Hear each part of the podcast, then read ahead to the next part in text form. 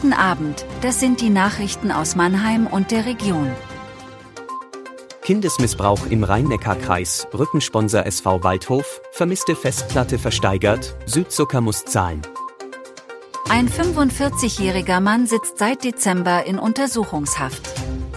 Es besteht der Verdacht, dass er rund 30 Jahre lang mehr als ein Dutzend Kinder und Jugendliche sexuell missbraucht hat. Die mutmaßlichen Opfer solle er im Rahmen seiner Vereinstätigkeit kennengelernt haben.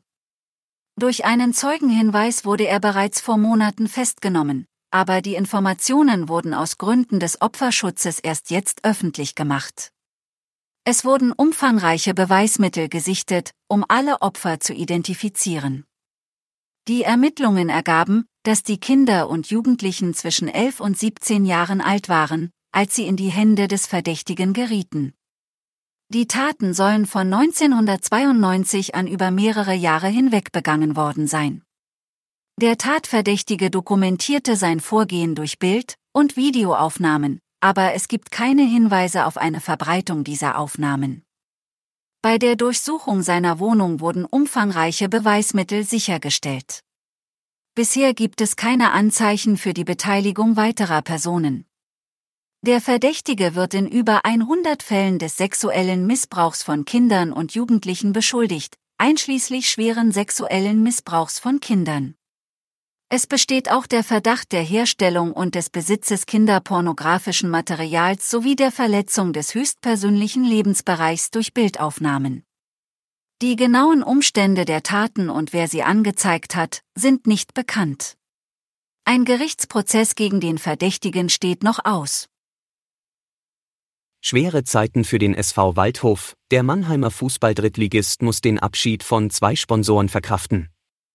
Der Haupt- und Trikotsponsor Sie Trading wechselt zum direkten Konkurrenten FC Ingolstadt.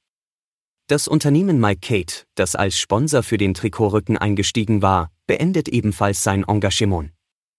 Bereits der Vorgänger von Mike Kate zahlte nicht, wodurch die Zusammenarbeit beendet wurde. Außerdem steht fest, dass Ex-Waldhof-Profi Gerrit Gulke ab dem 1. Juli für Arminia Bielefeld spielt.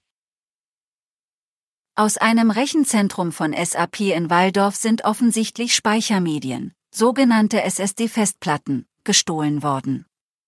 Eine Festplatte soll später auf dem Online-Marktplatz eBay aufgetaucht sein. Das Portal schreibt von vier Speichermedien, die im November 2022 aus dem Rechenzentrum verschwunden sind. Ein Mitarbeiter von SAP soll die Festplatte auf eBay gekauft haben. Es stellte sich heraus, dass sie persönliche Aufzeichnungen von 100 oder mehr SAP-Beschäftigten enthielt. Die Daten waren unverschlüsselt. Der Konzern hebt hervor, vertrauliche Kundendaten oder personenbezogene Daten seien nicht abhanden gekommen.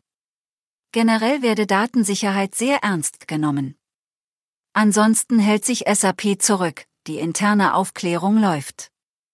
Bitte haben Sie Verständnis dafür, dass wir interne Untersuchungen nicht kommentieren, heißt es in einer Stellungnahme.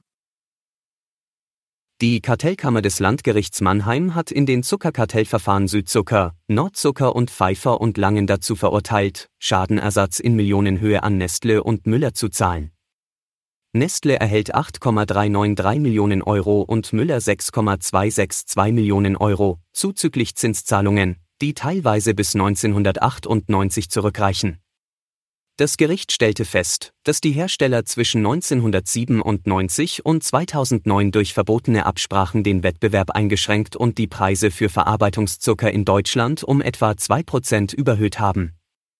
Nestle und Müller stehen für zwei von sechs Pilotverfahren am Landgericht. Goldeck und Zott nahmen ihre Klagen mittlerweile zurück, Katjes erklärte ihre teilweise für erledigt. Der Kartellstreit am Mannheimer Landgericht schwelt seit vielen Jahren. Grundlage war ein Bußgeld, das das Bundeskartellamt Südzucker, Nordzucker und Pfeiffer und Langen wegen verbotener Absprachen aufgebrummt hatte. Das war Mannheim Kompakt. Jeden Montag bis Freitag ab 17.30 Uhr auf allen gängigen Podcast-Plattformen.